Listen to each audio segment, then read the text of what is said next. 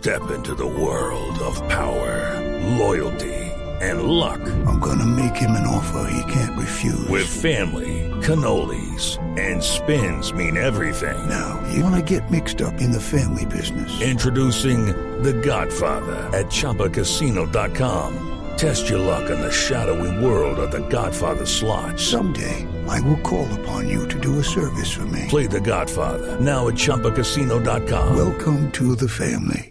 No purchase necessary. VGW Group. Void where prohibited by law. 18 plus. Terms and conditions apply. 644, momento para nuestra sección. Por algo será. Hola, don Álvaro, el control que se le puede dar a la información para evitar el más reciente caso de Facebook, ¿no? Rajada la gente de Facebook utilizando cuentas para campañas.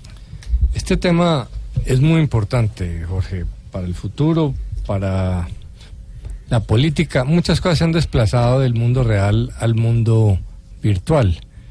Eh, la vida social, por ejemplo, buena parte, pero la política también. No está claro qué porcentaje de la política se decide en las redes sociales, pero mucha. Sobre todo los políticos más populistas, los más hábiles para manejar opinión pública, eh, lo hacen a través de las redes sociales. ¿Qué sería Trump sin Twitter? ¿Qué sería Álvaro Uribe sin Twitter?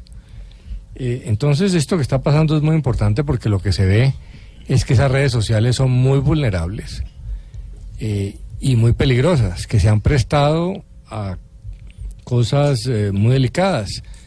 Se está viendo que el triunfo de Trump en Estados Unidos se debió en parte por infiltración de Rusia y parte porque Facebook se prestó para situaciones como esta. O sea que sí usó el muro.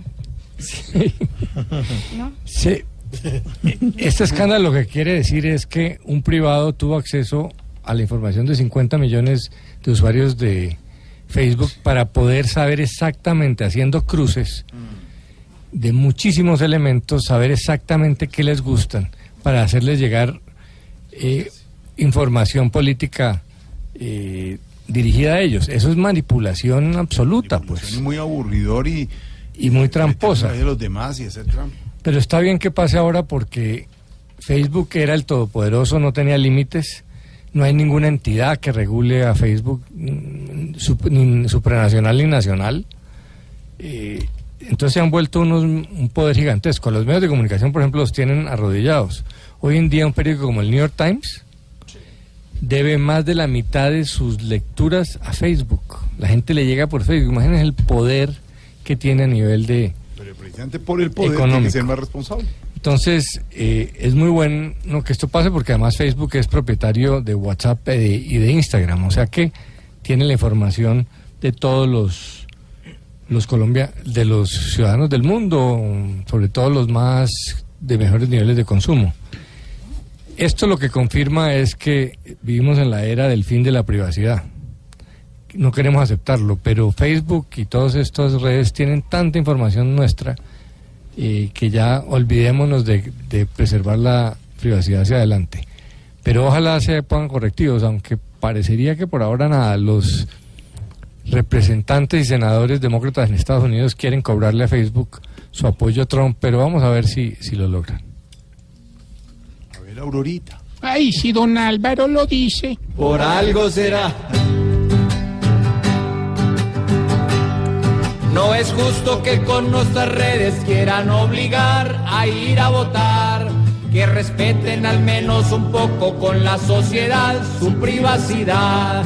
Los políticos de aquí aprovechan el peor solar solo para embaucar. Si los votos salen hasta en fotos, por algo será. Por algo será. Por algo será. Si en las redes engañar se puede, por algo será.